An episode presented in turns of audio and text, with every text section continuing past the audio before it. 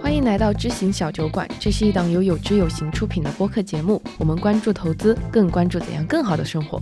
我是一只羊，今天放送的是新年财务规划特别节目的第二期。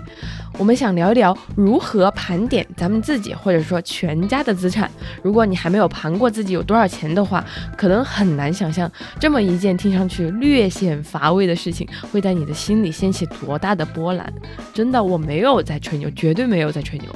我周围的同事，呃，有知有行的很多用户，包括我自己，都是最近才第一次通过有知有行的新功能——家庭资产记账，知道自己有多少钱的。而光是知道这个事实，知道咱们手中各类资产的占比，其实就足以帮助我们看到那些数字背后的隐藏知识了，自然也就能搞明白下一步我们该怎么做。所以今天咱就来好好聊聊怎么盘点自己家的资产，以及盘点完之后又该怎么办。为此，我请来了两位嘉宾做客，一位是有台面基的主播老钱，一位是在有知有行负责用户，一位是在有知有行负责用户调研的运营小伙伴小张。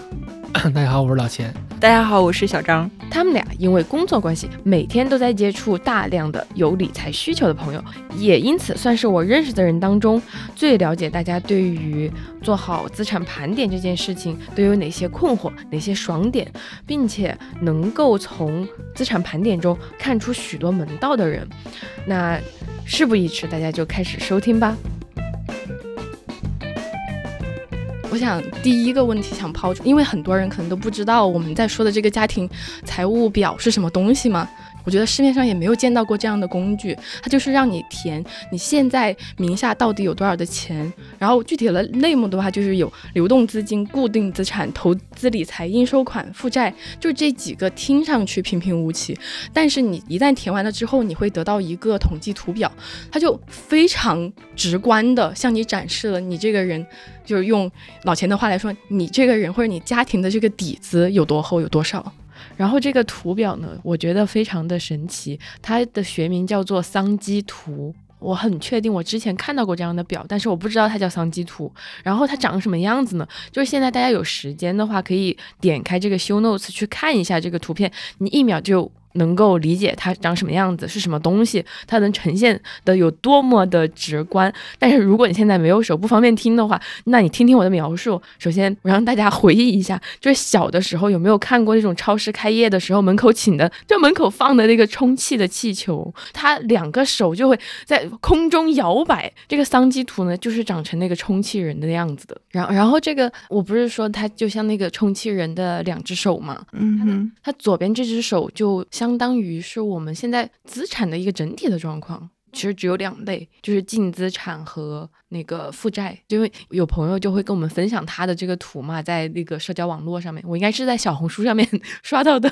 他说填完这个表，感觉自己是明明白白的资不抵债。我自己梳理完了之后，我真的是愣了一跳，因为这个图真是太直观了。当我们在填写那个资产类目的时候，其实它包括你的流动资金，包括你的投资理财，包括你的固定资产等等一些部分。当你梳理完之后，你就会发现。每个资产它就像一个管道一样，然后呢，这个管道 我必须要说，就结合我刚刚那个比喻的话，它就是在那个气球人的右手边，这些所有的类目就会变成那么多多只手哦，对，会变成很多只手，你会看到每一只手手臂有粗有细。比如说我自己的，或者是很多其他用户的，我们的那个流动资金就真的是气若游丝。它跟你的固定资产、跟你的投资理财相比起来，它真的就只有那么一很细很细的一条。那还有的看到的就是房产这部分是占比非常非常大的，然后这个这只手或者是这个管道就会非常非常的粗。然后呢，反而把这各类资产都平铺在这张图上的时候，我们可以看到。投资理财的部分，或许和房产相比，它的占比就非常非常的少了。对我觉得这个功能它推出没有多久嘛，但是我们收到的反馈真的巨多无比。对，其实刚上线的时候，前两天，呃，我们这边就有看到很多用户开始梳理自己的资产，然后会把自己的那张桑基图分享出来。呃，梦妍之前有有一次跟我们分享了《人生最优解》这本书，书里面作者的一个观点是说，人的大脑其实是不太擅长去处理很复杂的一些数据啊、图表啊之类的。当我们不愿意去面对这些数据的时候，大脑可能进入的就是一种随波逐流的模式。家庭资产记账这个工具其实是通过非常简单的录入以及最终生成的一张很好看的资产全景图，整理这件事情变得相对来说简单了很多，所以大家就很喜欢去用。其实我们刚刚在聊很多用户讨论这些数据啊什么的，大家不要以为是我们在后台能看到这个，我们是。看不到的，这个大家一定要放心这一点。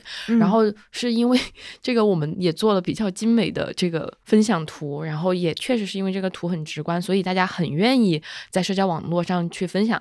就是数据安全这一点，大家大可放心。就我特别想说，这个东西就是大家反馈还是挺好的嘛。我觉得它满足了一个窥私欲。哦，是的，因为这个东西真的是不能拿出来示人的，极少拿出来示人的。包括大家分享时，大家也知道。要不要不然把金额隐掉？对，我就喜欢用百分比。对的人是把甚至百分比都要隐掉，甚至他的那个名目他都刻意把那个名目截图截掉。对，因为呃，我们常说会计三张表嘛，现金流表，然后损益表，还有资产负债表。那这这张丧机图它就是资产负债表。那打个比方的话，它就是你家里的里子或者是底子。这个是底库，绝对不能示人的。我我是这么理解的。嗯，其实对一个家庭来说，因为大家的进出项实在是过于简单了，所以其实对家庭来说，就是你的现金流量表和你的损益表是可以两表合一的。你记住了收呃收入多少钱，支出多少钱，然后结余率是多少，其实这两张表就已经搞定了。其实我们身边的人，比如比如你们的同事啊，大家去评判你，更多是看你的支出。也就是你的消、你的生活方式、你的消费方式决定了你的支出，然后大家这些是表象嘛？大家会看你的支出，但它绝不意味着一个人有钱，对吧？也许一个人很抠，生活的很落魄，但他可能很有钱。所以说，我觉得，嗯，这个项目反馈很好的一个很重要的原因，就是大家终于搞清楚了自己的底库到底有多少。且不说外人了，你自己都不知道。呃，我我自己很喜欢一个比喻，就是你的。收支表其实大家都是靠现金流过日子的嘛，其实它就相当于你的日子，然后同时它也是你的面子，因为前面说了，大家会通过你的支出方式来八卦你，来背后评判你。损益表或者利润表，它其实是你的里子，也就是说你这个东西，尽管你可能收入很高，但是也许你在一线城市，你又是一个高消费的情况，但那你到底能不能存下钱，这个你自己心里知道，对吧？冷暖自知。对，我觉得这三张表合起来就是一个人的面子，然后里子，还有底子，然后以及他过的日子。嗯，那我想问的一个问题就是，嗯，老钱第一次填完这个表之后，你第一反应是什么？以及他大概长什么样子？第一反应就是发给了我老婆。那你有跟他圈出来，比如说某个地方特别值得注意吗？啊，没有啊，他他 我我们最主要就是看一下数。然后我必须得说一下，就是因为早在你们这个项目之前，其实我就非常用心的给我自己公众号的读读者做过一版，就是家庭财富的统计表，然后它里边包含了类类似于咱们咱们的这个资产负债表，然后还有开支收支表，然后还有家庭的保单管理表，然后我我给他们做了表格什么的，方便他们自己去下载，可以自己填数。但是最搞笑的是，我把饭喂到嘴边了，我自己没填。我自己不想去吃，我也不知道为什么。然后反正呃，你们做的这版家庭报表，我是一天吃完午饭，躺着躺在那儿，一会儿就填完了。但在此之前，我自己的那张表我就没有动力去填，所以我觉得这个事儿还挺还需要一些心力的，或者需要一些机缘。是的，是的，的确需要一些机缘。哎，那小张，你的机缘是什么呢？因为我听说这个表是你和你丈夫一起填的嘛，就是我们俩。都结婚蛮久了，但是我们俩好像从来没有一起坐下来一起看一下这个家里的家庭财务状况到底什么样子的，所以呢。就是这功能一上线之后，我就非常兴奋的拉着他去填。填完的是第一瞬间，我也很兴奋，因为第一次我看到了我们家的这个资产负债它到底长什么样。但这事儿你就不能细往下想啊，就这个之后我们可以去再聊。嗯，就第一眼是确实很兴奋的，它太直观了。嗯，对，就是我填完了之后的第一个感觉就是，原来我比我想象中还要有钱一点点。那也算是幸福的。而且我就一直在想，因为我们我刚刚描述的那一大堆里面嘛，其实唯一一个令人就想起来他就不太愉快的一个项是那个负债。然后我我就填完那个之后，我就非常开心的在搜刮我到底有哪些资产。对，就是比如说我和我闺蜜一起每个月存的五十块钱那种东西，我都把它写上去了，然后发现占比还挺高的。对，就就是会挖空心思的想我自己到底还有哪些钱，然后这个就让我得到一个感受吧，就是这个和之前的那些所有记账的所有的或者说盘点家庭财务的东西都不太一样，是因为它让你有很强的动机去找你这个人到底有多少钱。嗯。哦，是的，我就是这功能上线之后，我打开有这有线 A P P 的频次都高了很多。就有的时候我突然间去看我的银行卡，因为我银行卡就比比较乱嘛，突然发现哇，这里还有一点钱，我好像没有填进去，然后我把它补进去。哇，那里可能还有一点什么资产没有填进去，我要把这个资产也填进去，然后我自己会去脑子里面把它都再过一遍。然后我听完还有个感觉就是大家。以后做投资还是慎重开户，少少搞那么多账户，因为 我还有很多基金公司独立的 app，其其实没有多少钱了，我都懒得记进去，就太多了。然后之前我做港股打新，股票账户有好多个，好像把它们汇总到一块儿啊。就是你刚刚说投资的时候可能要谨慎，比如说你下一次要去投资的时候，你想着要更新这个账本儿，可能你都会先想一下，那我要不还是不开了吧，不然就太散乱了。那对于我来说，我还意识到说它还有一个用处，就是因为不是那个可以。看一个负债在你的资产里面总的占比嘛，然后我在想我下一次想卖什么大件儿的时候，我就先来填一下，就是它的那个负债到底占我的是多少，我愿不愿意接受这样的结果？如果这个负债率从我现在是百分之二啊，就从百分之二变成百分之十，我能够接受的话，那我就买，对吧？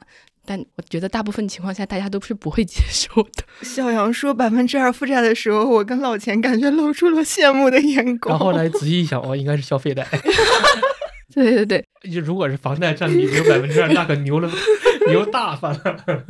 哎，我觉得这个也其实说到我下一个想跟大家聊的话题，就是我觉得其实你们在听我刚刚说我的这个负债率只有百分之二的时候，其实是羡慕的。但是如果让你们当我，你们也是不愿意的，因为我没有房子嘛，对吧？就看那么多表当中，有没有什么是你一看觉得，哎，好羡慕，我也我也希望我的那个资产负债表长这个样子。但是后来想想，哦，我做不到是有原因的，因为我不是他。哦，对，这个可以分享一下，就分享公司一位伙伴吧。然后因为我们私底下也会交流嘛，所以有一天有一个伙伴把他的那个图分享给我的时候，我心想，哇，他的表为什么这么好看？再细细想一下，它这个表好看，是因为它没有负债，它所有的那个支线都是齐刷刷的向着同一个方向，而且在这些大类的资产里面，它的那个流动资产是非常非常丰厚的，你就会觉得这个人他就算今天失业，哦不好意思，他的正常生活是不会受什么影响的，而且他的房子的占比是相对来说比较小的一部分，他的投资理财的部分是比他的房产要。高还蛮多的，所以我就说啊，这个好看，这是真的有原因的。这个不只是好看，是自由，还是是底气，是财富。所以我就还蛮羡慕他那张表的。然后我想了一下我自己的表，我我的负债率其实蛮高的。哦，看来房贷是最困扰，就是有房一族的。哦，对对，就是其实我倒不是说上特别多的杠杆，但但我很喜欢就是老钱在那个公众号文章里写的那句话，就是你负债率的高低其实是会影响你的个人的生活状态的，它可能会也会影响你在关键时刻所做出的一些决定。嗯，就是你没有房贷和你有房贷，我自己能明显感觉到，我就是两个状态。然后我又看了一下，既然说房贷的占比在我们家非常高，而且房子也是我们就是资产里面一个非常大的一部分，但是我居然对这个大头资产一无所知。我没有填这张表之前，我甚至不知道我们家一共有多少房贷。就是你唯一能够感知的就是你每个月还的钱。对，但它总体我贷了多少钱，我不知道。就商贷多少，然后那个公积金贷款完全一无所知。我是这次我才知道的。就真震惊，就是一对这个占比最大的东西，我可能那说明你的房贷压力还是不是很大，因为我对我的房贷是倒背如流的，有有可能是我就是没有那么敏感对这个数据，嗯，还是很有安全感的。哦，安全感是有一点，但还是会焦虑。那其实第一次听小张跟我分享这个案例的时候，我也觉得非常的羡慕，而且我会觉得他是一个投资做得很好的人嘛，就是他什么全球资产配置都配着有公司的伙伴，哦，是的，对，但后来老钱就提醒了我嘛，他说你不要看着它好像很自由，然后这些东西好像流动性都非常好，但他所面临的波动是你不肯想象的。然后每一张表有别人羡慕的地方，可能也有自己会感觉到有焦虑或者是有需要去解决的地方吧。嗯，因为我觉得可能在我们当中最先开始记这个表的应该是小张吧，他一出来，对，那你后来有再去更新它吗？呃，最开始的时候，因为在很早期的调研阶段，或者是那个 MVP 阶段的时候，产品同学有给到我一张那个 Excel 的表格去填写。我那张表也是有好好填写的，但它其实按理来说，早在几个月之前我就已经梳理了我们家的那个财务状况，但他当时给到我的触动，或者是想让我去促使我下一步行动。没有那么大的冲击感。目前的这个工具，它有一张相机图嘛，它会非常直观的看到你的家庭资产都是分都是怎么样的一个分配。我是看到这么一张清晰直观的图之后，我才开始对着我们家的财务状况开始想下一步我应该怎么办。它跟表格还是非常不一样的感受。这就是数据可视化的魅力。对对对，我也觉得就是那个老钱其实有。蛮长的做自媒体，然后把一个东西可视化，就数据可视化的经验嘛，我也会觉得很多道理我知道，但是就是和他的那个图的那个冲击比，就是你比那个读文字来的要太直接太多了。对，接下来可能我们就会按照不同的，就是说起来有点吓人啊，这个大类资产来聊一下，比如说在房产在你这个相机图里面占比最大的时候，你有没有什么需要担心，或者是说你下一步该怎么办的？那那这方面，我觉得老钱就是专家嘛，可以跟大家分享一下。因为第一批啊，我们用户第一批理完了这个之后，就会发现自己这个房产占比是最多的，然后因此吧，就是会有一点不放心。那怎么去思考这个问题呢？我觉得房产占占大头是很是非常正常的。二零一九年，央行就做过一次摸底调查，就是看大家的，哎，其实就是看居民部门的资产负债情况嘛。那结果也很明确，呃，回头小杨可以在那个 show notes 里面把这个报告的链接放上去。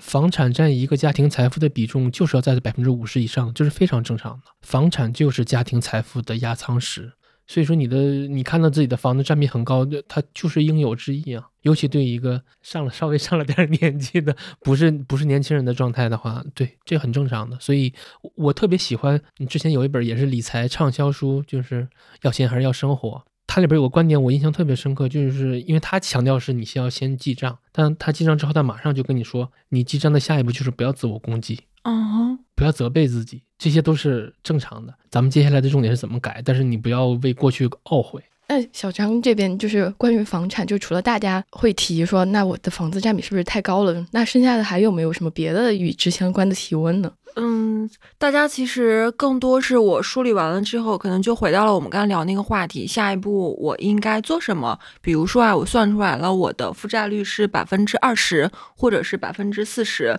很多用户朋友并不知道说这个负债率它对我来说意味着什么。二十好不好？四十对不对？六十是不是就真的不健康了？大家其实对一些数字的指标，可能还是说你告诉我一个有没有。正确与否的这样的一个标准，你看我跟我老公，我们俩梳理完了之后，他就出现了一个负债率。他负债率的时候，我老公他问的第一个问题就是说，咱们家这个负债率高不高？别人家的负债率是多少？因为你不会分析，可能脑子里面没有很多的背景知识，自然而然的你看到这个数字，你以为他会告诉你一些什么？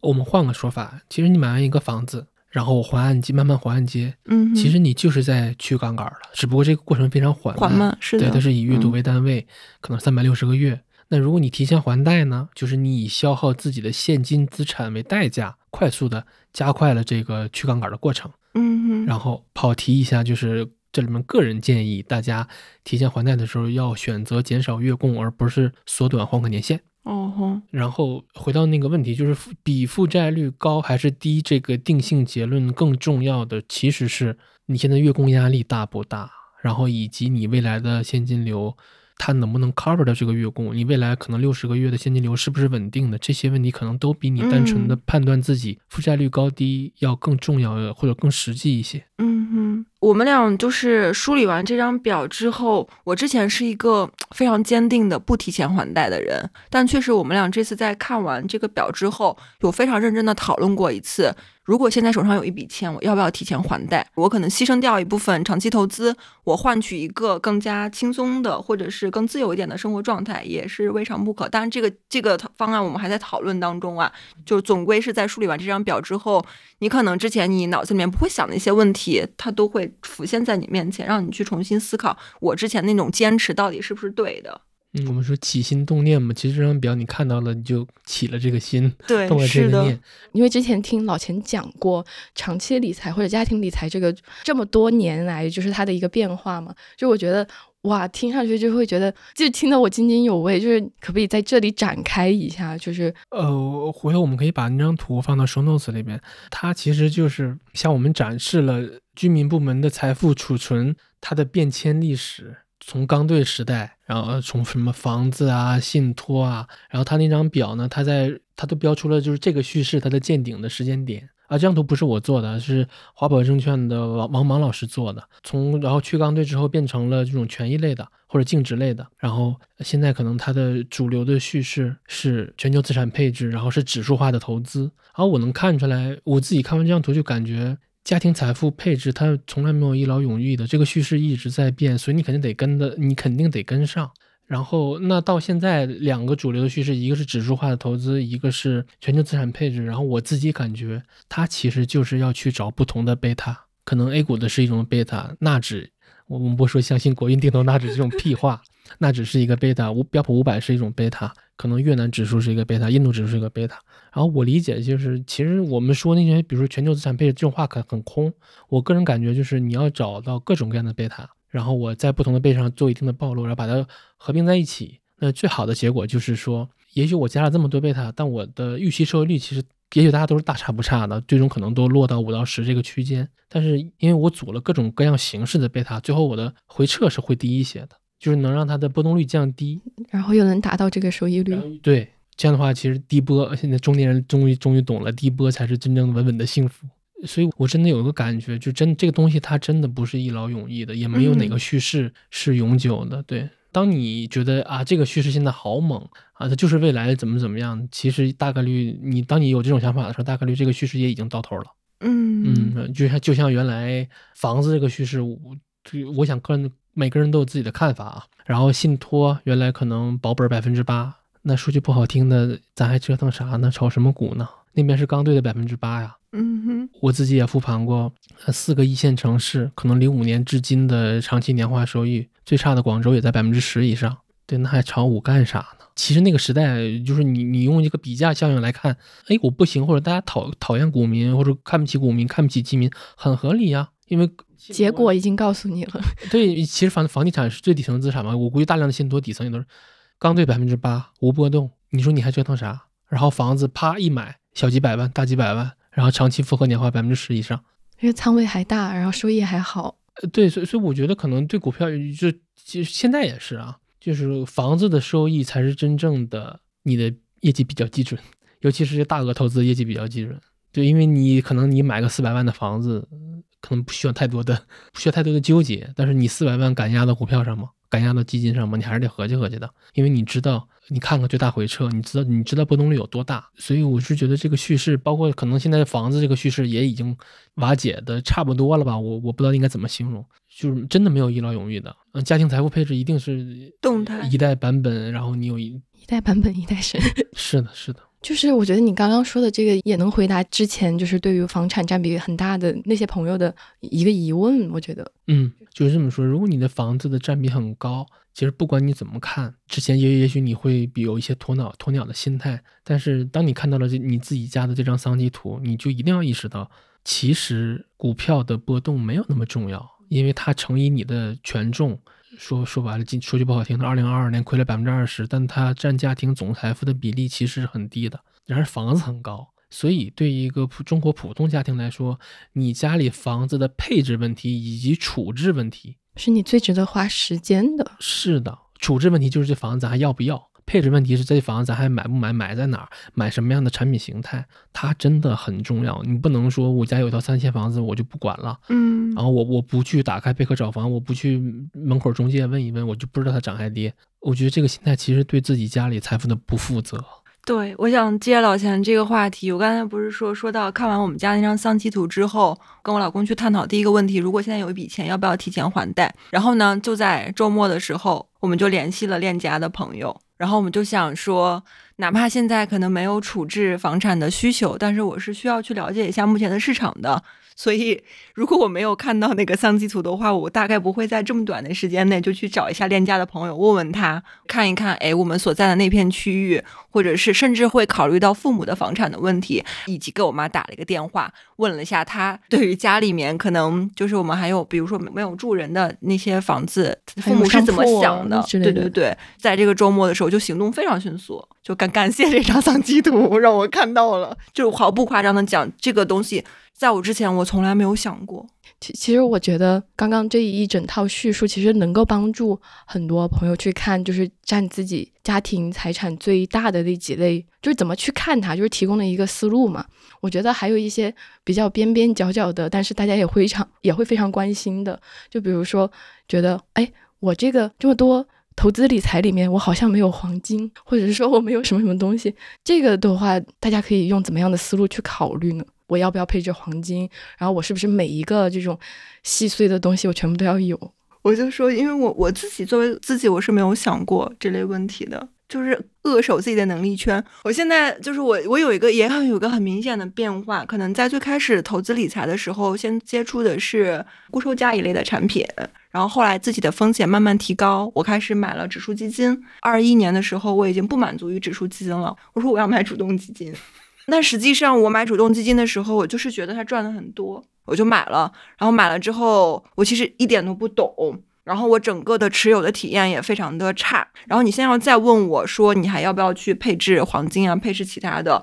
然后，我答案可能就是不配置了，因为我不懂，我他对我的持有体验不好，那我最终可能也赚不到这个钱。现在最适合我的方式是什么呢？其实就是。指数基金像长线账户就很适合。我觉得你是冥冥当中悟到了一个真相，就是这个东西你又懂，相对来说比其他人都要懂，而且它能帮助你实现目标。啊，说回黄金 ETF，我我今天自己也做了一期节目，因为今年确实黄金是一个很火的选题啊。我直接说结论啊，就是嗯，现在买黄金胜率未可知，也许胜率还蛮高，但是赔率肯定是。不高的，但是能赚能预期收益率不会很高了。嗯嗯，然后我当时在面基那期里面就说了一个，就是你上车可以，但请一定记得下车，就不要太上头。因为现在黄金创了金价的历史新高，就好像张老师在二一年买了主动型基金一样，可以，也许当时那个只要那个叙事还在，其实无所谓的。但是请记得下车，因为如果你下车了，这是个很棒的结局。但你要说你在高点说我要玩长期主义。那你就等着把这把这轮周期走完吧，然后下一轮周期的顶部，你看你能不能能不能回本。我觉得刚刚这句话就是需要，就是额外的画两条横杠，就是真的画重点。就是当我们在梳理完这个东西之后，你想着说我是不是要配置黄金的时候，你另一个要想到的是，现在就是黄金的一个非常高的高点，你干嘛在这个时候去配置呢？即使你抱着一个长期主义，我是做资产配置的这个心态来做这件事情，我觉得还是应该看一下时机的。嗯，对。然后我自己亲身操作，我就感觉其实卖比买要要难很多，因为你可能你拿着拿着你就拿出感情来了。对我，我真的我真心觉得啊，就是清仓其实也是需要心力的。嗯，是的。然后那你说底部装死加仓大塔大法，谁都会玩。对，但是就是人声鼎沸那一刻，你能转身走掉，我觉得它是需要消耗很大能量的。那结合我们前面说的，我会我们拿到这张表之后怎么办？这个问题就真的是没办法一蹴而就。然后你今天给自己来诊断一下，然后未来两年都不用再看了。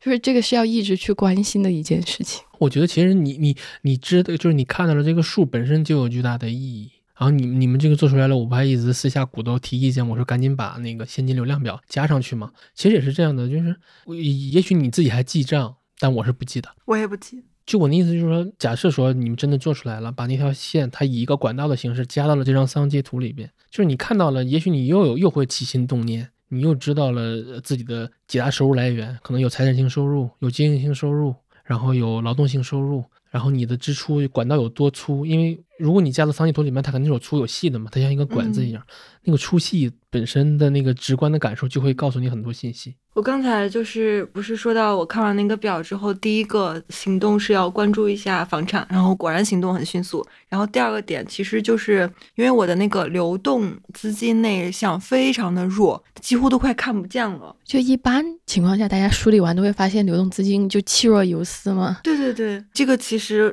是让我感觉到了一些我们家庭。资产的不健康，就是他可能承受不了什么太大的风险，而且一旦出现什么意外的情况之后，比如说双方失业什么的，这个房贷怎么还呢？只能去卖掉那些长期资产去还吗？嗯，然后我接下来想是说，我们这根线就这个管道，它应该变得更粗一点。在目前的情况下，我怎么把它变粗呢？其实就是节流。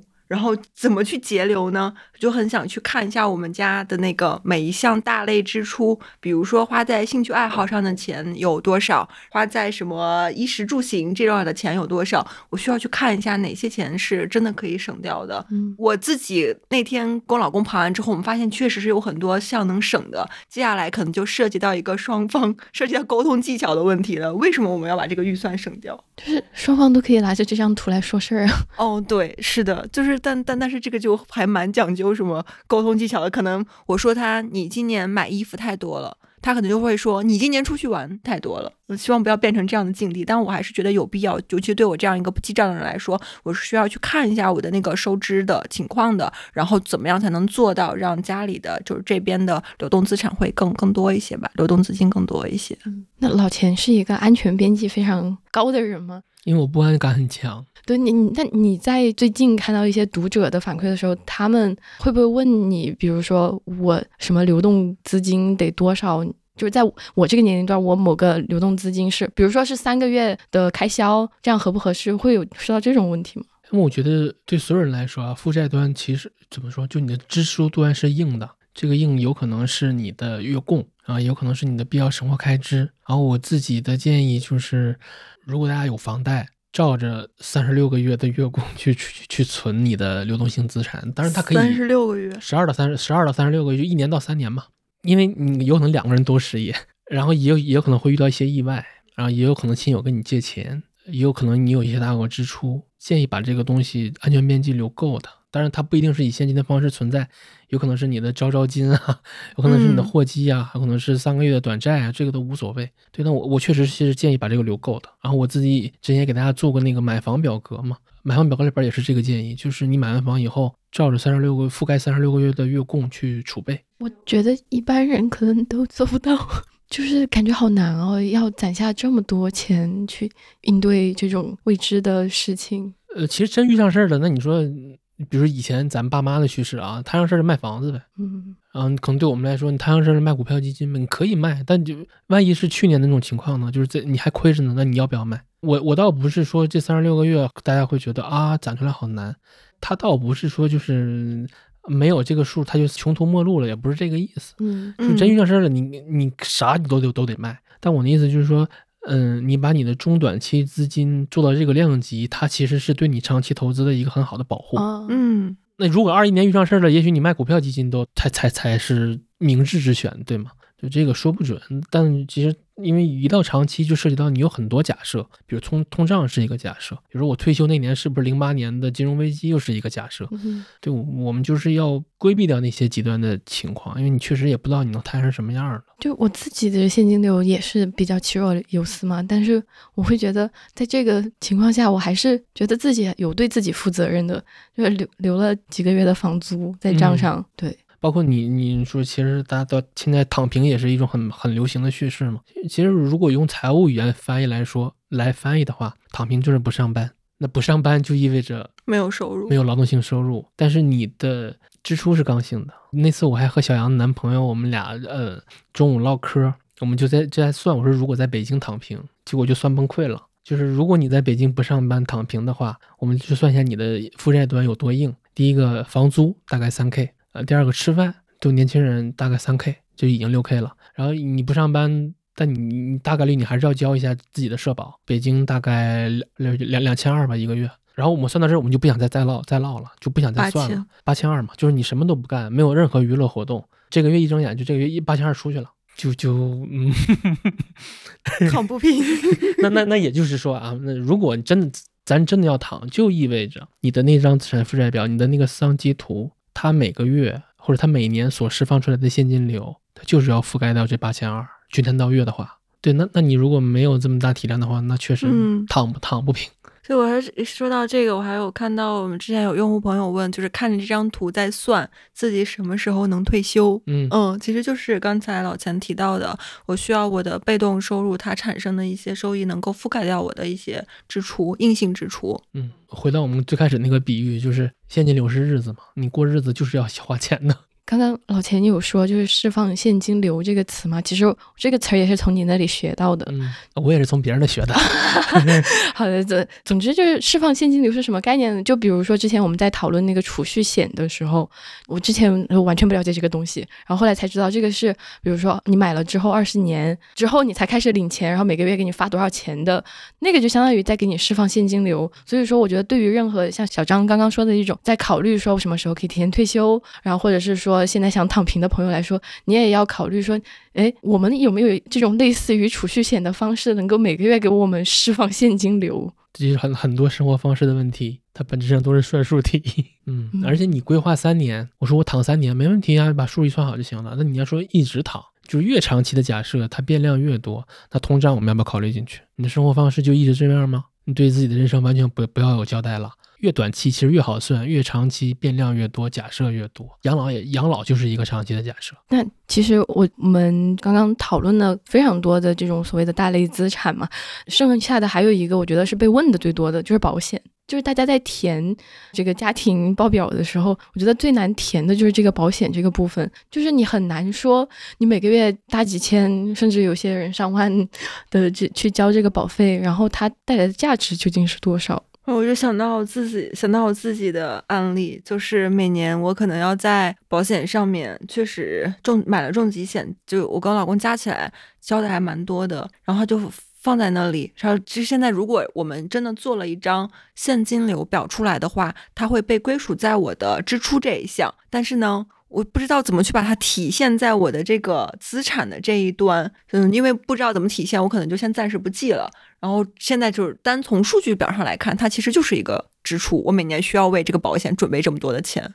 我问一下，你们买的是消费消费类的保险还是储蓄险？呃，是重疾险，但是他说，呃，因为是香港那保险，然后他是说到你，如果你中间没有发生任何意外情况，这个钱最后是可以储存下来返还给你的。嗯，但它的利率可能也就不到百分之三这样子，差不多能够和通胀持平的一个状态。啊，我觉得是这样，因为保险大概就是那四大险种：重疾、医疗，然后意外，还有定期寿，他们都算消费型保险，那它就是支出，就是这个钱你就当你就当它花掉了就好了。它其实你买的短期看。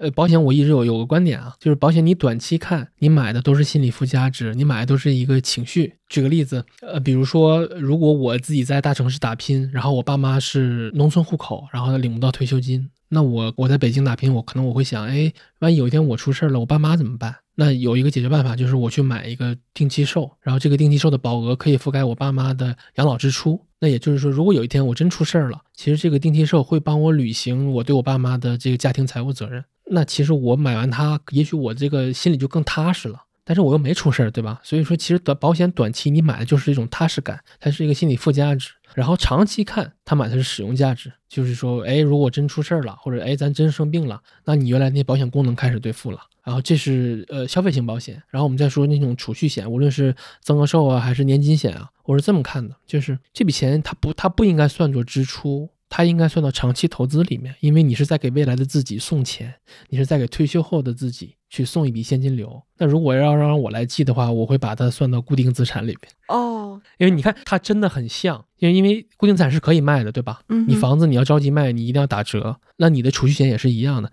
你储蓄险也可以出掉啊，但你只能拿回你的现金价值，你也是要打折了。还有个很像的点就在于固定资产它是不好变现的。但是未来也许可能到你退休了之后，它就不是固定资产了，它是你变成了你的收入了。嗯，所以我个人觉得，呃，增额寿啊，还有年金险啊，他们应该放到固定资产里边，对，其实是蛮蛮合理的，我觉得，因为你你硬硬卖也能卖，那一定得割肉嘛。但长期看它又会回报给你。保障型保险的支出呢，那这真的就是支出，纯消费。但是年金险和增额寿，我我觉得它应该算作长期投资。就是我可能另外一个想法就是说，因为我缴的是美元，所以相当于是我在用换一些海外资产。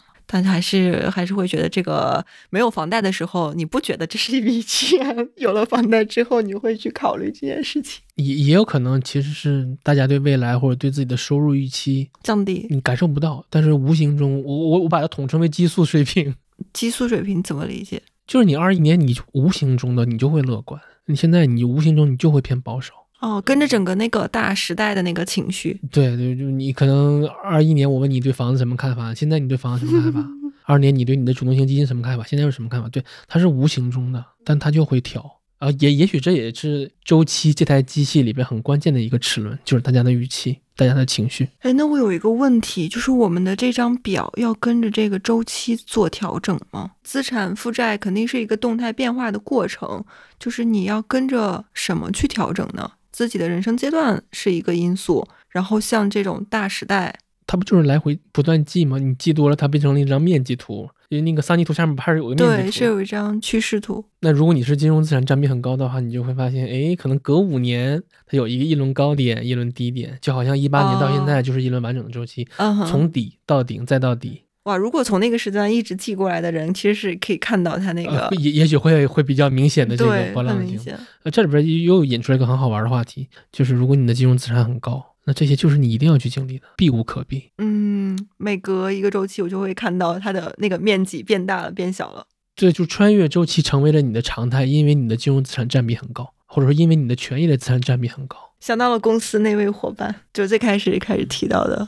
其实小张刚刚开启了，我觉得下一个想要聊的话题，就是我觉得老钱的那篇公众号文章里面的一张表，我特别的喜欢，就是疯狂收藏，日后就不断观看的那个，就是中国家庭生命周期表嘛。嗯。你刚刚说我们的这个资产配置到底是不是要跟着主流的叙事走？就正常来说，我们小学馆也一直倡导说你自己要独立思考嘛。但是我会觉得，就是像那个主流的这种理财的叙事，你是逃都逃不过的。比如现在那你就是想提前还贷啊，你现在就是想说降一点长期投资的这个东西，我觉得也无可厚非。可能就是结合你的身处的这个生命周期和大时代的周期，就是要去不断的去适应的。那我觉得在这里。老钱可不可以跟大家？我觉得很就非常的有启发吧。你的那个表格就是生命周期表的那个。当我们一般说资产配置的时候，其实它是个很空的词了。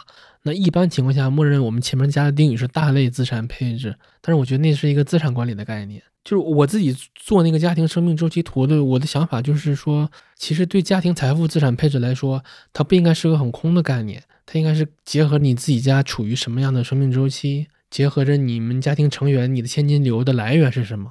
你是一个劳动性收入，还是一个经营性收入？因为经营收入一般可能不太稳定，还是一个资产性收入？嗯，你家里人的风偏整体风偏高不高？我觉得这些东西其实都决定了你自己的这个家庭财富的资产配置应该怎么去配。以及我看到这张桑基图，还有一个很重要的想法就是，也许股票基金的涨跌其实对我们来说意义并不大，但真正重要的是整个这张桑基图。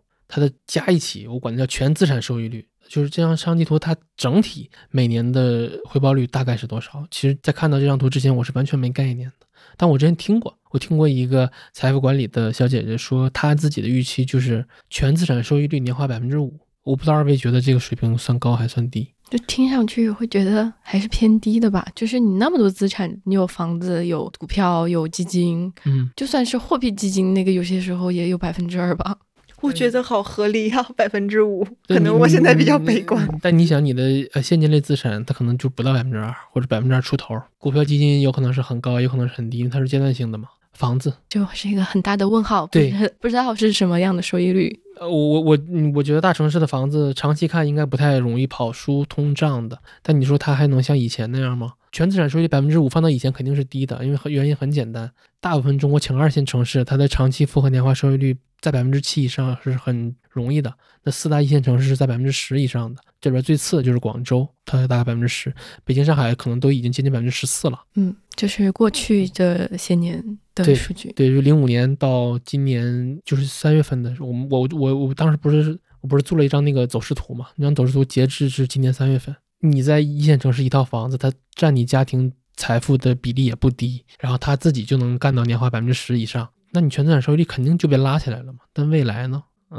所以我想到的就是，你用最少的时间去提高你这个全资产收益率的方式，反而是多花点时间去关心你的房子需不需要置换啊，或者是说把它租出去，租一个更好的价格。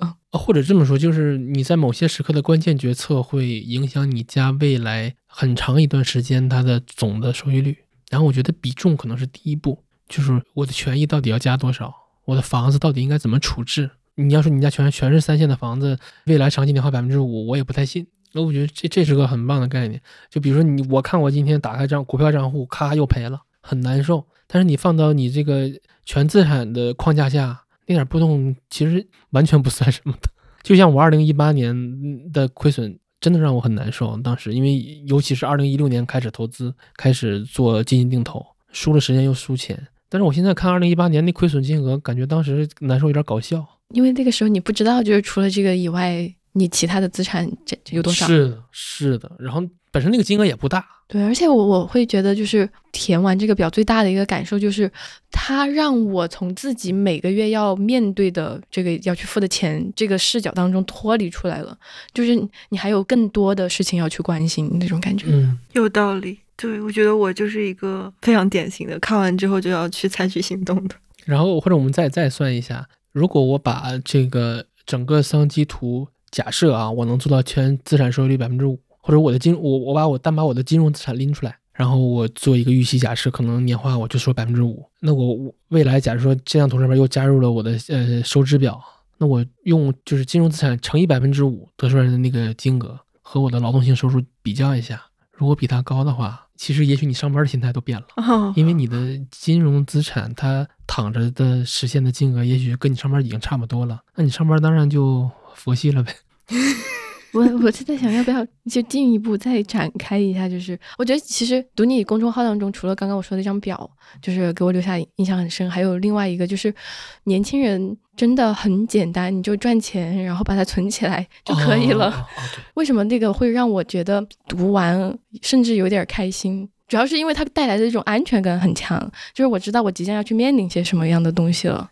其实那段也是和和你男朋友 讨论出来的。他对这个文章的贡献这么大，我我必须得说，小杨男朋友超厉害，是我自己都很佩服的年轻人。嗯，然后因为当时是要写这篇稿子嘛，就中午正好跟他遛弯儿，就就聊了这个事儿。然后他他这个角度也是他给的，因为我们刚才提到了三张表的角度。那如果你把你这张桑季图看成你公司的资产，或者说你把不同的个体看成一家公司，这家公司它的赚钱的模式是不一样，它的主营业务是不一样的。对我们俩聊聊，其实慢慢这个思路就逐渐清晰了。其实，任何一个人来说，他其实都在同时经营两家公司，啊，一家公司就是上班，那上班其实就是我我在经营我自己的人力资本，人人力资本可能就是我我的工资就是我的营收，然后我的支出就是我的成本，啊可能我还得花一些乱七八糟的钱，就是费用。因为对公司来说，成本是你做这个生意不得不花的钱，那费用是你做这个生意可花可不花的钱。嗯，就比如吃顿好的，它就是费用；但是可能我去食堂吃饭，它就是成本。哦，嗯，对于有些律师来说，就是穿很好的衣服，对于他们来说就是成本嘛。嗯，那个真的不是可选项，所以这样才能就匹配得了你的客户。然后，那我的结余，那可能就是一家公司的净利润。所以我的人力资本最重要的就是我，嗯，我的结余率是多少？因为它意味着我的净利润率。这是一家公司。然后，如果我有结余的话。那我可以把我这个结余投入到我的那张桑基图里边，投入到我的第二家公司。第二家公司，对，第二家公司就是有持有型这张记账的图，就是这张 家庭财富表，家庭家庭报表。对，那这个家庭报表它是一家什么样的企业呢？我们自己类比或会觉得它很像一家资源型的公司，呃，或者它是一家周期股。为什么有周期呢？是因为中国有房和股的周期，房子有房子的周期，股票有股票的周期，对。周期股，它说白了就是靠资产负债表来赚钱的。然后呢，你这个资产负债表它又有很明显的周期感，相当于说你是两家公司。然后这家周期股它可能每年会分红，它会释放一些现金流，这些现金流你要不然拿去花掉，要不然你继续把它回流投回到这个资产里面。那这家周期股说白了就是你个人的金融资产。那人力资本加上一个再加上金融资产，就是人的一生的总财富。这个陈鹏博士也多次强调过嘛，那就。问题就很清晰了，就是你到底是怎么赚钱的？那可能对一个刚毕业不久的人来说，我就是赚那个净利润的钱，我就是每个月营收花钱，剩下的钱我就靠这个来赚嘛。那对于一些稍有积累的人来说，或者有一定资产的来说，就是你我要同时经营两家公司，既要管好我的人力资本，既要上好班，又要管好我自己的财富，又要经营好这家周期股。呃，可能我还要经营好我的家庭，我可能我还要呃履行好我对我家庭的财务责任。对，而且这个周期股，当你成为一个中年人之后，就是你的财务报表就会变得特别的复杂。我的理解就是，你每个月释放的现金流不再只是你一个人的支出，还有你的小朋友的，然后一些乱七八糟。我觉得就是你的责任在真的像一个那种曲线一样，就是从年轻的时候没有，然后结婚，然后突然变得这么多，然后你考虑要退休的时候又降下来，就是你每个人都没办法逃脱的这么一个变化。所以这个表就是。一个能让你明显的知道你正在经历的一个周期的一个一个工具吧，我觉得，嗯，啊，比如说那个桑基图，我们看到的就是房贷嘛，看我的负债率，但其实你的负债端远不止远不止这些呢。OK，你请讲。我在我的负债率不止百分之二，还有，因为你的你对这个家庭的财务责任也是你的负债端啊，这个钱你是一定要花的，躲躲不躲不掉的。那应该是未来的负债，就是对小杨来讲，可能未来如果他以后就是有隐形的负债，他一定会反映到这个图上，在未来的某一天。对，嗯，如果你有孩子了，那你说这个教育资本开支，你要不要？你要不要去付？肯定是要付的。当你爸妈真的需要你那天，或者说你爸妈需要你给他打一些生活费，这些都是你的负债端。你自己留在北京那个八千二，那都是你的负债端，你躲不掉的。不光是房贷，这这这一点。我有点想到那个最开始我们在。做那个前期调研的时候，陈博士还给到过一个很好的建议，他就是说，其实这张表还应该再往前考虑一步，就是考虑到一个人他未来的负债情况。那现在，比如说小杨处在一个刚开始工作前几年的一个状态，在前早期，嗯，对。然后接下来可能会面临结婚、买房，我随便举例啊的情况。那这个时候要去想，你未来的现金流能不能 cover 住你到时候的一个负债？但这个功能非常超前啊，所以我们当时并没有在第一阶段的时候就去。把一步到位做到它，但我觉得这个观点倒是，呃，是一个角度可以去思考。你像我现在可能到下一个阶段，就是面临着生小孩子的问题，那小孩子的一些支出、小孩子的教育花费、各种开销，是不是我要现在去考虑我的现金流能不能 cover 住那一部分？所以，其实我可能看完那张表之后，有一点点焦虑的原因，也是提前考虑到了我的下一个人生阶段他的一个现金流的情况，意味着至少二十年的。对，是的，而且很长，支出的那个管道又多了一个管子。是的，还说到这个，其实还想聊一下看到的一位我们五十多岁的一个用户，他的资产负债表长什么样子？其实是一个人人看了都会非常非常羡慕的一张图，到时候小杨也可以放在那个 show notes 里面。呃，这里需要再一次补充一下，虽然前面已经说了，但是还是想强调一下，我们是看不到用户的数据的，这一点请大家放心。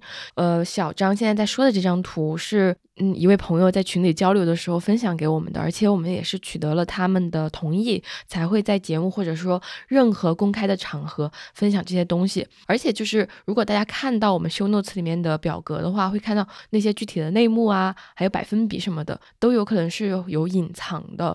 对，呃，这一点就是希望大家放心。但是呢，我后来跟他聊的时候，他就跟我说到了，他说他这个图上面它的各个分支是其实是非常非常多的。然后呢，大家可能都会在羡慕说，哇，你没有负债，你的固定资产也很多，你的各项投资也很多。他实际上跟我讲，这是一个他们家三代同堂的一张表，因为作为一个五十岁的。上有老下有小的，对，处在这样的一个年纪，他不仅要为他的父母去考虑一下父母的养老问题、父母的财务状况，防止爸妈被骗嘛。同时呢，他的小孩子即将面临着结婚生子的状态，可能作为我们中国传统的家庭观念，他要给小孩子去准备这个这部分买房子的钱，所以他的这张表上反映出来是他们整个大家庭的财务状况。嗯，我当时看到时候，我说哇，我倒是第一次。见到哎，一个三三世同堂的一个表，然后我回去很也很想去让我爸妈或者是让我公公婆婆去看一下他们的丧期图到底长什么样子。嗯嗯，我觉得小张最先跟我们分享这个时候，我也是意识到自己的一个盲区，就是包括我们在做的，可能即使你整理这个家庭资产，这个也最多就是两个人的，但是我没想到的是，其实当你在一个上有老下有小的这个状态的时候，你你的这个。家庭责任是还没办法完全卸下来的，你要防止你的父母被 骗，你的孩子又面临一个结婚，这我现在就完全觉得他的那个净资产旁边的那些所有的一些所有收入来源的管道，并不是 一个令我羡慕的，反而感觉到的是压力。嗯嗯，是的。然后我们录制前几天，我还得和我妈打电话。我说你你把这个数填一下，我想看一下你的桑基图。我妈懒得弄，但是我特别想看一下，我觉得这这点也很重要，也建议大家让自己的父母去填一下，因为还是那句话，你自己都不知道你自己有多少钱，大概率你也不知道你父母，你父母也不知道他们自己有多少钱，但是可有人惦记着呢。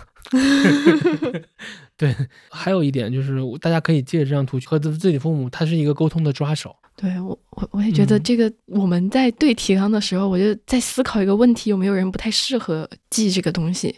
然后我就想到我妈，对吧？就是因为，比如说房，就是我们家是那个典型的房产占比过高的家庭，然后就也有各种房贷呀什么的，压得我妈就是前段时间各种喘不过气。这个我也在节目当中分享过。但是我自己真的填完这个表了之后，我会觉得没有什么人不适合的。就是你说谁不想知道自己有多少钱？不能鸵鸟心态。对啊，谁不能够基于现在自己有多少钱去做决策、去思考呢？大家都需要这个东西的。你不能说啊，那个我现在就是没钱，或者是说像我妈，我就觉得她的都是房产就不好算进去，或者是自己做生意什么的。我觉得这也会提到，就是我觉得这个和平时的记账最不一样的一点，就是你甚至这个一年更新一次都没问题的。是的。说到这个鸵鸟心态，就是还有一个，我最开始有邀请我的朋友来做前期的调研嘛。他当时一看到我们最开始前期是用一个 Excel 表格去做，先先发给大家。他刚开始打开那个表格的时候，就跟我说婉拒了哈。然后 我就在说，为什么？就是我是在做这么多用户调研当中，唯一一个被拒绝的，就是我的朋友，关系还蛮好。他说这张表。不就是让你去品一品你自己生活过得多惨吗？我已经知道我很惨了，我有必要再惨一次吗？他说，而且就算我全部填完了，他平时也没有什么多少记账的习惯，吭哧吭哧花那么长时间，然后我得出的结论就是要省流啊。那省流这个，我何必 通过填这张表才能知道我需要省流，就是需要节俭一点嘛？那你去省钱就完事儿了呀？为什么要通过这张表来做这个事情呢？当时跟他对话的那一瞬间啊，虽然他婉拒了，我说那就拒拒就拒了吧。我其实觉得哦，他说的有道理，那就那就省嘛，你已经知道了，你省就好了。但我后来去细想一下，这个你省钱不就完事儿了吗？这个字说起来非常非常轻松，但我觉得真正让一个人他去本着这样的观念，他其实是很难省到钱的。然后我我应该这次就是今天我可以再问问他，我说你上次说要省钱这么。半年时间过去了，你有没有省到？就是我觉得还是说需要你去对着一下你的整个这个呃财务表，哪怕是你的收支也好，哪怕是你这边的资产负债也好，去看一下哪些地方是真的要省的。一味的压制自己的消费欲望，肯定是省，就是你坚持不了多久。但是你可能想要去合理的去维持一个平衡吧。这张表还是很有用的呀。嗯，对，我觉得老钱刚刚嗯，包括小张也刚刚有说到，就是这张表的直观，其实真的能给我们提供非常多的信息，包括我觉得是有一些隐。含信息在里面的，不管是我未来的某个时间段，我的那个负债一定会从百分之二变得很大，还是说我这个收入来源，它以后就是乐观一点，我的人力资本它是会在这个三十五岁之前持续，就是给我带来更多的现金流，对吗？然后就是这些东西是我们在看这个表或者得到这个表之后。就是你才知道要从这个维度去思考，就是你才有的隐性知识。嗯，所以我真的会觉得，哎呀，产品同学真的太棒了，太棒了！赶紧把现金流量表加上。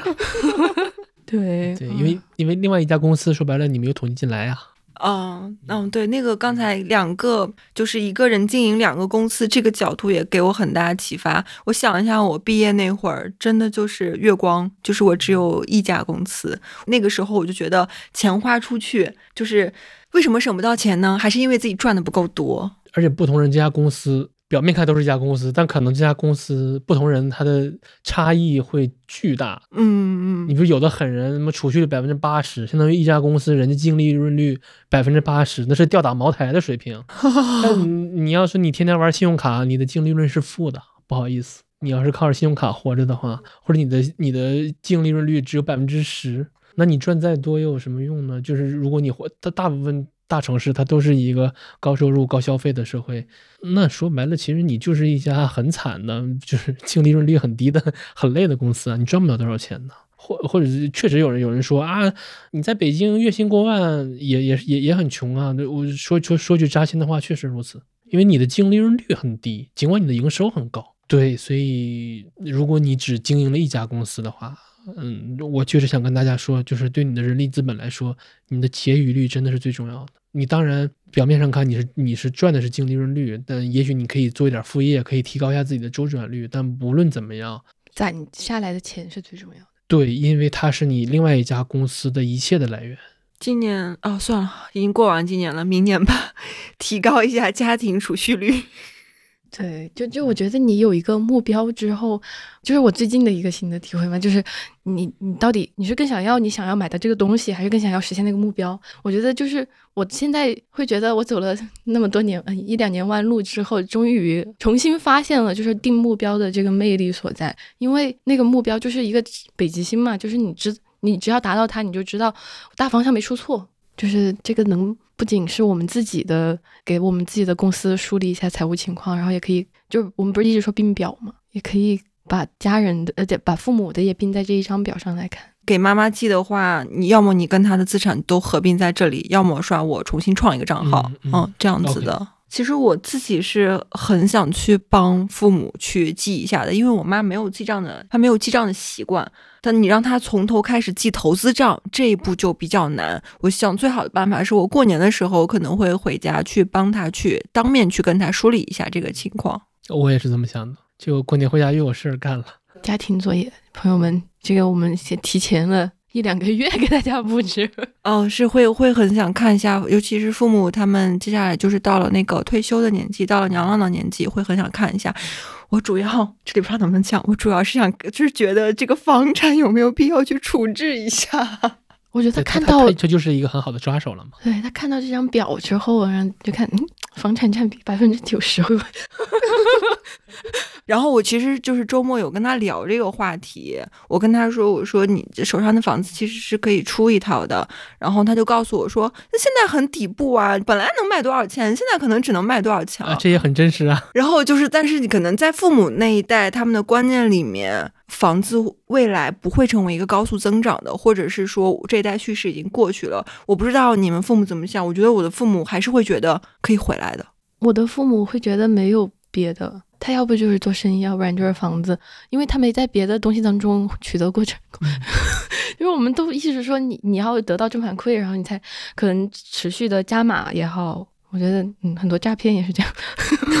嗯，这就是真的。我我我真的觉得未来二十年会是骗子的盛世，因为六零后陆陆续开始，六零后大概整个代际啊，二点二亿人；七零后二点二亿人；八零后二点一亿；九零后二点一亿。嗯，那你算一下，其实六零后开始退休啊，二点二亿均摊到每年两千多万，然后相当于每天有个六六万多七小小七万老人退休，然后六零后可能还不是那么有钱，七零后那可有钱的多了去了，这是巨大的供给啊，所以嗯，很建议大家帮父母把这个数填一填，然后管好自己的，也管好父母的。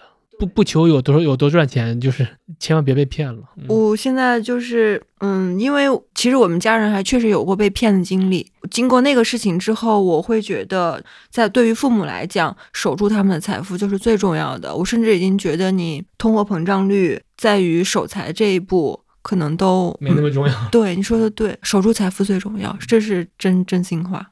对，我觉得在最后，我觉得还是想来一个 take away 的部分，就比如说中年人、青年人和老年人，比如说在这张表，我们比较推荐的一个，比如说填的频率啊，然后或者说你要去关心的一个点啊，可以回顾一下就前面聊到的一些东西。或或者是说，就是因为大家，我们的用户其实也还非常非常理解我们，他们也知道每个人的丧机图都是千人千面的。然后你如果想要给个具体的建议，很难。但有没有一些大的原则或者一些大的思路可以分享出来？就这里也可以在。对我，我觉得就是首首当其冲想说一下中年人嘛，因为我们刚刚也说了，这个是我觉得上有老下有小，就面临的情况是最复杂的。我记得老钱那篇文章里面其实有给过一个我觉得蛮好的建议，说前期你已经完成了这个蓄水池积累的过程，那中间这个财富你要增长的话，就是需要时间嘛？呃，财富的前期需要规模，好，财富的后期需要时间。对啊，对于中年人来说，你就是你已经完成积累的过程了，你现在就是需要等待的话，那有哪些值得注意的部分能避免你自己发疯？呃，不是杨天南老师经常说的一句话嘛？就我我突然说发疯，可能显得有点冒犯，就是他说，如一个中年人，你如果不发疯，你已经打败了大多数人了嘛？怎么去避免自己做一些比较疯狂的决定？为为什么我们说回那个，就是你经营自己的人力资本的一家公司的时候，净利润率或者你的储蓄率是最重要的，因为它高意味着你可以做大自己金融资产那家公司的规模。对，其实财富前期是很需要规模的，因为你是个从从零到一或者从一到十的过程。那也许上一些负债也是有必要的，比如说你去贷款买房。但是，当你比如说你到了一个中老年的年纪，你的那个金融资产的公司的规模已经足够大了的情况下，其实你就不应该再去追求更高的收益率，更去冒更多的风险，因为你已经有很多资产了。那这种时候呢，其实是求稳的，求不犯错，然后求他你的全资产收益率能够稳定增长。这样的话，其实你最需要的就是时间，因为你多熬过一年，多活过一年，你就多增长一点。所以这是两个不同阶段的战略目标。年轻的时候肯定是要多攒多拼，那再往后呢，可能让自己活得舒服一点，然后别去冒太多风险，然后稳的情况下，尽量拉长自己的久期。咱们收动词里边肯定会放不同年龄它的这个桑基图嘛，这个也某种程度上它也很符合那个家庭生命周期那张图。你会发现，其实负债率最高的其实就是中青年或者中年这个阶段。青年的时期可能是一些消费贷，但你加了房贷之后，你的杠杆有了你的负债率，然后到但是到老了之后，随着你慢慢慢慢的去杠杆，或者是你提前还贷也好，你的负债率是越来越低的。等你到老了之后，其实没有什么负债率了，然后你的支出项也很少了。那也许那个时候，你这家人力资本的公司，虽然你的营收变少了，但是你的净利润是非常非常高的。比如我妈她的储蓄率可能干到百分之八十，那反倒是她临近退休那些年，包括退休以后，她迎来了自己财富创造的高峰，就是因为她的储蓄率过高，然后又我又她她又不用管我，攒了很那那时候她她在那家公司还没破产，所以她被返聘了，拿两份工资。百分之八九十的储蓄率，那是他这辈子创造财富的最最美好的一段，反倒不是他的青年。嗯，但是我妈青年的时候，那九四年之前，价格没闯关之前，你的收入也很低，每月薪才几十块嘛。所以，也许真正创造财富的时候，也不是像我们想的那样。嗯，对，反正不同的阶段，就好像我们说你的不同人生阶段，其实你这张桑基图就是帮你实现从财务的角度，帮你跨越一个又一个人生的 gap。不同阶段意味着你的支出是刚性的，然后但这个支出的形态又不一样，但这个钱你肯定要花掉啊。觉得就聊完了之后，对于更新这个东西的兴趣更大。我我现在就是哪怕这个数据没有更新，我都会时不时的打开看一下。就是有的时候是诶群里面大家可能去讨论某项资产它应该记在什么时候，然后有的时候就是最开始提到的，我发现我哪个卡里好像还有一小笔钱没有记进来，但其实更多时候就是在对着这张图去想，我接下来应该去做什么啊？我们刚才说了不要去攻击哈，那就不攻击自己，就是我接下来可能去做什么，以及我接下来的这个下一个人生阶段里面它的现金流状况是什么样子的？平稳转型，对，如何平稳转型，就是在做这方面。的调整吧，还是多记，因为桑基图下面还有一张呃面积图，对你记得越多，它在连起来的时候，那又是一个很棒的嗯展现形式。那个小杨，可能我在这边收到用户最多最多的问题，包括前期做调研的时候，还是大家希望给到一些建议和分析，但同时我们其实没有办法给到那种非常个性化的。但我们刚才聊到的一些大的原则啊，或者是一些思路，其实到时候我觉得可以稍微总结一下。而且，如果是真的要有一些什么原则的话，刚才老钱提到的那个两家公司，其实是一个思路。还有第二个思路，就是我们资产占比的最大的那一部分。你很有可能是被你忽略的，或者是你掌握的知识可能只有一点，你需要去关注那种真正能够影响你全资产波动率的那个东西。然后接下来我可能会觉得安全边际是一个非常非常重要的，它比你想象中的，你觉得就像我自己，我可能觉得我已经给我们家留留够了流动资金，但我现在细想一下是不够的，好，我还需要把我下一个人生阶段的一些现金流的情况考虑进来。就现在开源开不了的情况下，那你。你必须得走入下一个人生阶段啊，你怎么办呢？嗯，就是需要提前去把下一个阶段规划好。就刚所以陈博士给的那个建议，我觉得我们功能上做不出来，但是是可以用在我们的思路里面的，就是你脑子里面你记着这个东西。总结一下，就是这张图不管它长什么样，都先别攻击自己，然后你先看一下你自己在哪个大类资产上做了暴露。我希望大家意识到，就是无论是房子还是股票，都是有很明显的周期感的。无论是 A 股的牛短熊长，还是楼市，它也是大部分时间都是垃圾时间。然后个别年份，比如零九年、一三年、一六年、二一年。是个别的这些时间决定了它大部分的收益，对，那意味着无不论无论你的家庭财富在哪个大类资产上做了过多的暴露，经历周期都是你必须要去做的事儿，你自己去评判你到底要到底要不要去调这个比例，有没有一些就还有大家问到有没有一些推荐的书，比如说你们在以往看到的。结合着实力去分析这个资产，会非常非常有有有用的。啊，那我推荐一本，就是它也是我的案头书之一，叫《理财经理基础与实务》。OK，这个名字听上去不像 很好读的样子，非常无聊的教科书。OK，但是它真的足够有框架感，它连税务丑话都在里面，它是一个教材。我我们刚才不是谈谈到了那个家庭生命周期嘛？我做那张图也是从这本书里边去抄的。如此坦诚，不止这个，这个无本来也不是我自己原创的，这有什么？叫叫什么？理财什么？理财经理基础与实务，感觉也是一个有点年头的书。对他，你能想到的家庭理财的所有方方面面，呃，甚至宏观经济周期什么怎么看，它全都有，但它都是稍有涉猎吧。那那个框架感是肯定够的。我不太相信你能看进去。说实话，那书我也没有看完。但是呢，当你遇到有些问题的时候，你也许里边你可以去里面找找答案。对对对。我我会觉得唯一和我们今天聊的这个话题强相关的，我读过的书是那个。Just keep buying，就 Nick Majuli 那个，他在里面那个应该明年一定会有中文版的吧？嗯，在就在引进的过程当中，呃，就是那本书里面，其实我们之前小酒馆也分享过嘛，把那个就包括人力资本，然后金融资本，然后这个转换，就讲的特别的清楚。我觉得大家可以结合着那期来填这个表，或者是说你现在就还是真的，就比如说负债比较多的情况下，你就很不想面对自己的财务状况的话，我觉得可以先听一下小酒馆这期节目，也许可以让你。放下一些就是心里的大石头，对，然后也不用太追求正确。首先，首先没有定量层面的正确可言。呃，其次，真的我们是财富管理，不是资产管理，就是你自己舒服、可实践，真的很重要。就再好的方案，你做不下去，它也没用。自己舒服，符合自己的风偏，符合自己现阶段的生活方式啊，它也很重要。它你不用去追求追优解。张琪的名言嘛，对，虽然刚我们才我们引入了公司这个视角来理解我们的财务情况，然后怎么去梳理，但我们毕竟不是公司，就是你有就是人的七情六欲，对吧？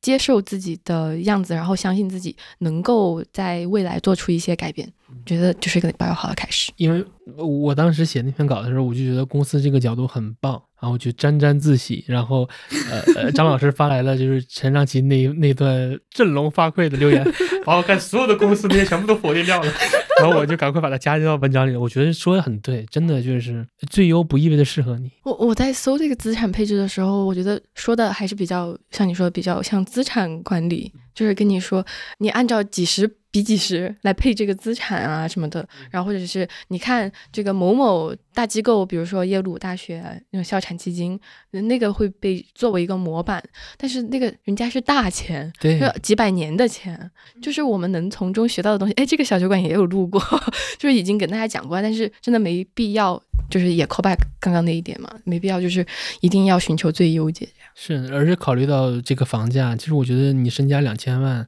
以下，房子占比高都是很合理的。原因很简单，就是在一线城市，嗯，一套改善型住房，它可能就轻易过千万了。而且刚需这个东西，不是说这个房子它是个刚需房，不是这个意思。刚需意味着你兜里钱够，你买得起，你对那套房子你就是刚需了。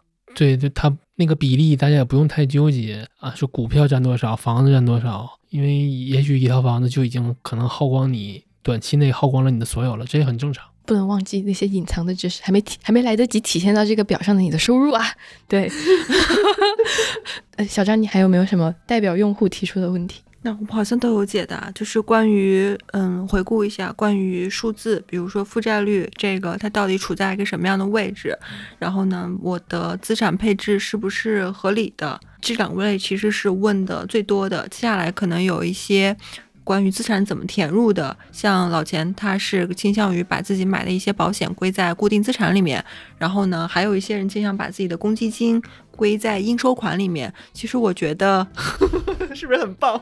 目前工具上没有给到大家有一行提示，但没有规定说你每个项资产必须填到什么里面。其实我觉得这个是只要自己能够解释清楚，然后它在你心里是怎么定位的就可以了。我真的听到那个用户把公积金归在应收款的时候，我点了大拇指，真的很合理。对啊，很对，就从性质上也是这样的嘛，这本来就是我们的钱，底气很足。那我觉得在节目的最后也。应该放出来的时候，应该要接近二零二三年的尾声了嘛？那祝大家在，呃，不管你当当下决定要不要去梳理，要不要花那个十几二十分钟来搞一下这个，呃，家庭报表。那我也祝福大家，就是在来年呢有一个好的开始，拜个早年啊！对，给大家拜 个早年，那就恭喜发财，对，龙年大吉。最后还还想补充，刚刚前面忘了说，我会觉得就是像我们今天这样围炉夜谈，就是聊这个资家庭报表这个事情，完全可以成为以后小酒馆的一个年度项目。嗯，对，就是我们一年来回顾一下这个报表，就是哪些值得关注的这些公司。的变化对吧？就报表上的变化，那也欢迎大家加入我们。那之后我们可能也会发起一些活动，然后也期待你的参与。拜拜，拜拜。以上就是本期的全部内容。如果你听完了本期节目以及我们的上一期，也就是第一百一十九期，也大来聊怎么做家庭预算的这两期的话，我单方面宣布，你已经准备好开启好运连连的二零二四了。如果你喜欢我们的节目，请确保你的朋友也能听到。如果你听完今天这一期，对梳理资产感到跃跃欲试，欢迎你点击文稿区的链接，下载有知有行 App，然后在有形页面点击财务工具。就可以看到家庭资产产记账啦。在有知有行 App 上，还有完全公开免费的投资第一课，以及我们小酒馆全员持有的投顾组合、长钱账户。另外还有我们今年才推出的稳钱账户和长钱账户，非常欢迎大家下载，然后了解一下相关的资讯，也许能对你的财务生活有所帮助。最后，如果你在用苹果播客收听，而且现在有空的话，可以占用你两分钟的时间吗？求订阅，也求五星好评，这将成为我们前进的动力。我是一只羊，每周五晚八点在知行小酒馆和你一起关注投资，也关注怎样更好的生活。我们下周见。